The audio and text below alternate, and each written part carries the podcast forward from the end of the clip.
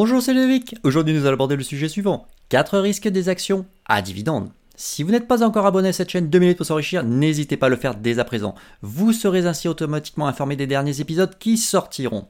Allez, c'est parti. La stratégie d'investissement dans les actions à dividendes.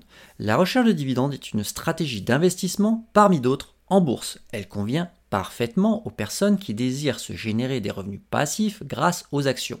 Si vous lisez mes livres ou suivez mes formations, vous savez que je suis un adepte de la stratégie des dividendes. Mais vous savez également que je ne mets pas uniquement en œuvre cette stratégie d'investissement. Comme toujours, il faut savoir diversifier la manière dont on investit pour limiter les risques de perte en capital. Mais revenons à notre sujet. L'investissement dans les dividendes passe souvent par une stratégie peu risquée. Et eh oui, en effet, beaucoup de particuliers pensent que les dividendes sont relativement sécurisés, entre guillemets, et qu'ils offrent une sorte de revenu fixe et garanti, un peu comme les coupons des obligations. C'est bien sûr une totale méconnaissance du fonctionnement des dividendes. Et oui, investir dans les actions à dividendes est risqué. Pourquoi? Tout simplement parce que un dividende versé par une société n'est jamais garanti d'une année sur l'autre, même si une compagnie a un historique de dividendes croissant dans le temps. Les entreprises cotées en bourse n'ont d'ailleurs aucune obligation légale de verser un dividende, sauf les sociétés immobilières ayant le statut de SIC ou de RATE. Si vous êtes intéressé par une stratégie d'investissement centrée sur les dividendes, vous ne devez jamais perdre de vue le fait qu'une société est tributaire de ses bénéfices pour payer un dividende à ses actionnaires. Il n'y a pas d'argent magique. Si une compagnie n'est pas durablement rentable, elle ne sera pas capable de payer un dividende année après année. Dans cette vidéo, je vais vous présenter les 4 principaux risques auxquels vous pouvez être confronté dans le cadre d'une stratégie d'investissement orientée dividende. Bien entendu, cet épisode ne constitue absolument pas une formation, mais seulement une information. Quelle est la différence entre les deux? Une information est un renseignement et c'est toujours gratuit. Une formation est un enseignement et c'est toujours payant. Une fois qu'ils ont quitté l'école, la majorité des gens ne se forment plus monumentale erreur. Ils se contentent des connaissances apprises à l'école alors que le monde change à une vitesse phénoménale. Et après, ils s'étonnent de ne pas s'enrichir. Les femmes et les hommes qui s'enrichissent ne font absolument pas cela. Ils se forment tout au long de leur vie. Alors que vous achetiez des livres ou des formations chez moi ou ailleurs, peu importe, formez-vous et ce en permanence. Si vous désirez approfondir vos connaissances sur la stratégie orientée dividende, je vous affiche sur votre écran un ouvrage que j'ai écrit et qui est spécialisé sur ce sujet. Il s'intitule S'enrichir facilement en bourse avec les dividendes, le guide complet. Vous y trouverez tout ce qu'il y a à savoir pour réussir vos investissements dans les actions à dividendes sans vous tromper. Maintenant, passons à l'étude des 4 risques de la stratégie orientée dividende. Le premier risque, c'est le risque de ralentissement. Prenons un exemple pour être concret. La société X augmente chaque année son dividende de 10% depuis 5 ans. Vous décidez que c'est une bonne opportunité de placement en vous contentant de regarder l'historique des dividendes. Cependant, l'année suivante, l'entreprise, suite à une stagnation de bénéfices, décide que le dividende sera augmenté de 5% seulement.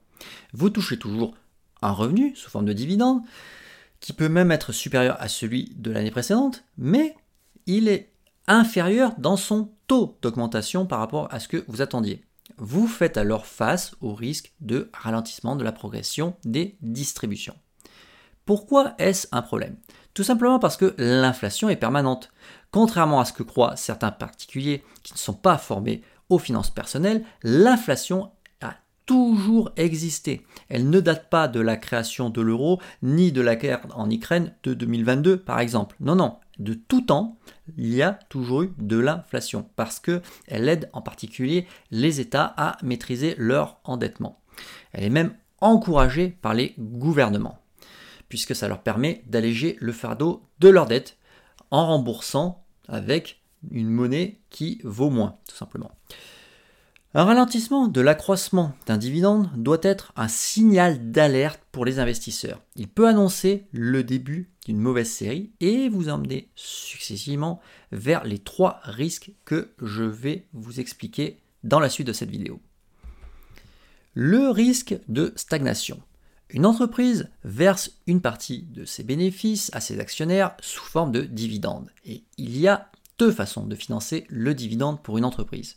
Soit ses profits augmentent d'année en année et le ratio de distribution pour verser le dividende n'a pas besoin d'être bougé, soit les profits stagnent voire déclinent et la société doit augmenter son ratio de distribution pour continuer à verser un dividende, voire à le faire croître aussi. Et plus le ratio de distribution augmente, plus la part du bénéfice dévolu aux actionnaires devient importante. Et donc, il reste moins de marge pour l'entreprise pour continuer à augmenter son dividende et pour investir dans le développement de ses activités.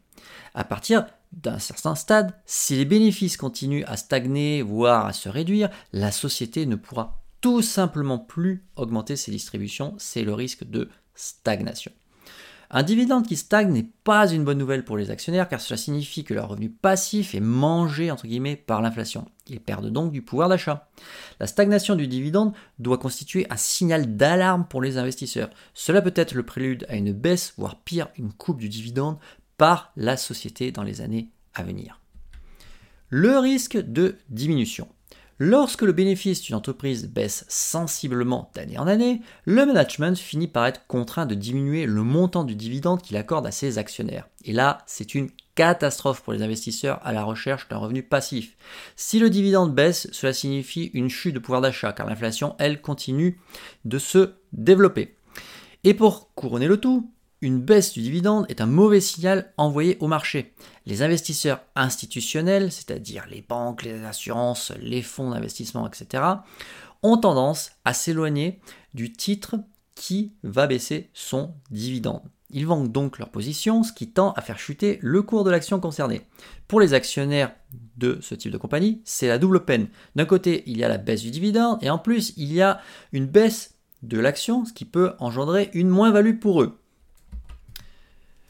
Autre risque, le risque de suppression. Dans ce cas-là, le dividende est coupé.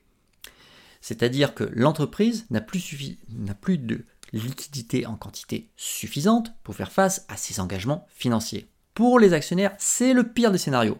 Un dividende supprimé signifie à la fois pas de revenus passifs du tout et une chute brutale du cours de l'action car les investisseurs institutionnels fuient ce genre de titre en vendant massivement les actions. Il n'y a jamais de signaux d'alerte clairs sur les coupes de dividendes. En effet, en tant qu'actionnaire, vous pouvez très bien être confronté à une année où vous touchez un dividende et l'année suivante, vous vous retrouvez avec zéro dividende. C'est par exemple ce qui s'est passé pour les investisseurs dans certaines banques avec la crise économique de 2008 et la crise sanitaire en 2020. Pour aller plus loin, si vous souhaitez en savoir plus n'hésitez pas à consulter mon livre qui pourra vous aider. Il s'intitule S'enrichir facilement en bourse avec les dividendes, le guide complet. Cet ouvrage est disponible en version papier chez Amazon, en version e-book chez Amazon, Apple, Google, Kobo, etc. Si vous avez apprécié cette vidéo, n'hésitez pas à la liker. Partagez également votre avis avec la communauté de cette chaîne YouTube 2 minutes pour s'enrichir en laissant un commentaire sous cette vidéo. Je vous remercie et je vous dis à bientôt pour un nouvel épisode.